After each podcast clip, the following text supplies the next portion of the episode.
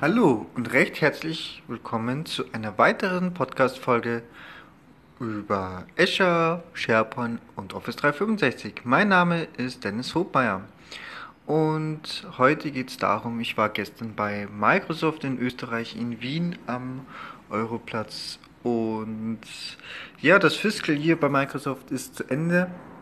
Wie ist die Stimmung? Ähm, ja, die ist fantastisch, zumindest hier in Österreich. Ich weiß jetzt nicht, wie es äh, global ausschaut.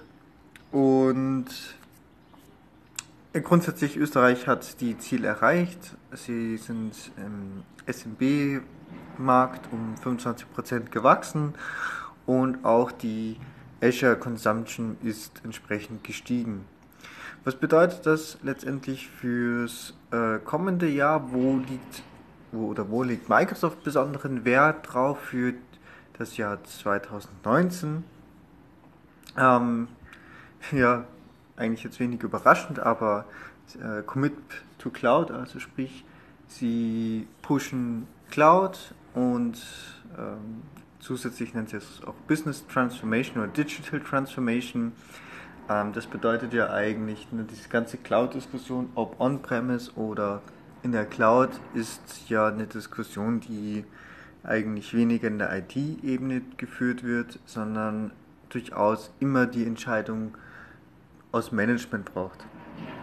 Sei es jetzt ein, ein, je nach Größe der Firma kann das jetzt natürlich unterschiedlich ausschauen, ob das jetzt der Geschäftsführer persönlich ist, der zum einen entweder die Entscheidung selber trifft oder man, wenn es durch die IT kommt, also wenn du jetzt zum Beispiel in der IT bist und denkst, Cloud ist eigentlich eine geile Sache, weil muss ich kein SharePoint mehr machen oder muss ich keine SharePoint-Infrastruktur mehr patchen, am Wochenende irgendwie äh, installieren und so weiter, sondern dann kann ich mal angenehme Dinge machen. Ähm, die Aufgaben als Administrator verändern sich ja nur. Ne? Also das ist ja nicht so, dass man auf einmal überflüssig wird. Man ist in der Cloud mehr auch firmenintern als Berater dann tätig. Denn es kommen Neuerungen, die müssen auch irgendwie genutzt werden, Use Cases ausgearbeitet werden, mit dem Benutzer kommuniziert werden. Ähm, aber eigentlich diesen, diesen Infrastrukturpart, das fällt halt einfach weg. Und genau, und wenn das in die, wenn du aus IT findest, ja, das wäre eine geile Idee, dann solltest du dir mindestens die Rückendeckung äh, von der Geschäftsführung holen, je nach Unternehmensgröße dann auch einfach, ähm, kann es ein C, äh, CEO sein oder ein CIO, der dann noch was äh, mitzureden hat, also der im Prinzip IT-Architektur langfristig plant. So, das ist halt einfach ein, der Punkt. Ähm, wo auch Microsoft den, den Wert drauf legt, Fokus fürs Top-Management und dem Stichwort Digital Transformation. Und sie klassifizieren dann sogar auch die Partnerfirmen, die Diskussionen auch wirklich auf Top-Management-Ebene führen können. Ähm, da geht es dann nämlich meistens weniger um Features, sondern wirklich mehr um Sicherheit, um Compliance, ähm, und wie eben das Unternehmen davon profitieren kann. Äh, Kosten auch immer noch ein Thema, aber vorrangig eigentlich immer Sicherheit, Compliance, EU, äh, EU Model Clause, GDPR etc.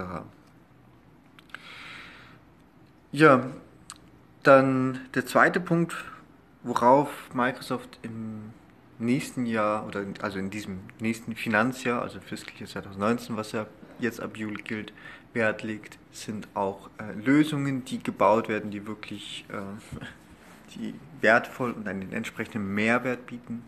Sie sind auch fleißig am Sammeln von Case Studies. Ein Steckenpferd, das da, wo sie anscheinend auch sehr Wert drauf setzen, ist AI, also Artificial Intelligence, künstliche Intelligenz über Azure. Und der dritte Punkt ist das Peer-to-Peer-Netzwerk entsprechend aufzubauen und oder weiter aufzubauen und auch das Portfolio zusammen mit Partnerfirmen zu erweitern. Ja, das sind eigentlich mal so die Eindrücke, die ich gesammelt habe, noch viel, viel mehr. Ähm, aber das ist äh, das, wohin die Reise geht. All, ja, auf, auf den Punkt zu bringen. Cloud ist der Treiber Nummer 1, also Focus, Office 365, ähm, auch E5-Lizenzen oder M5, also die Microsoft 365 Strategie und das zweite ist letztendlich Azure und äh, ja, dort Consumption in jeglichen und immer Consumption. Ne? Also wenn jetzt ein Unternehmen zur Office 365 E3 Lizenzen noch und nöcher hat, also nehmen wir mal an, 1000 Stück, die aber nicht nutzt, dann ist das für Microsoft leider nicht so viel wert. Also die werden auch tatsächlich dann darauf provisioniert. Ja, das was sind meine kurzen Eindrücke, wie es gestern bei Microsoft war. Und ich wünsche euch einen wunderbaren Start. In diesem Sinne, bis dahin, tschüss.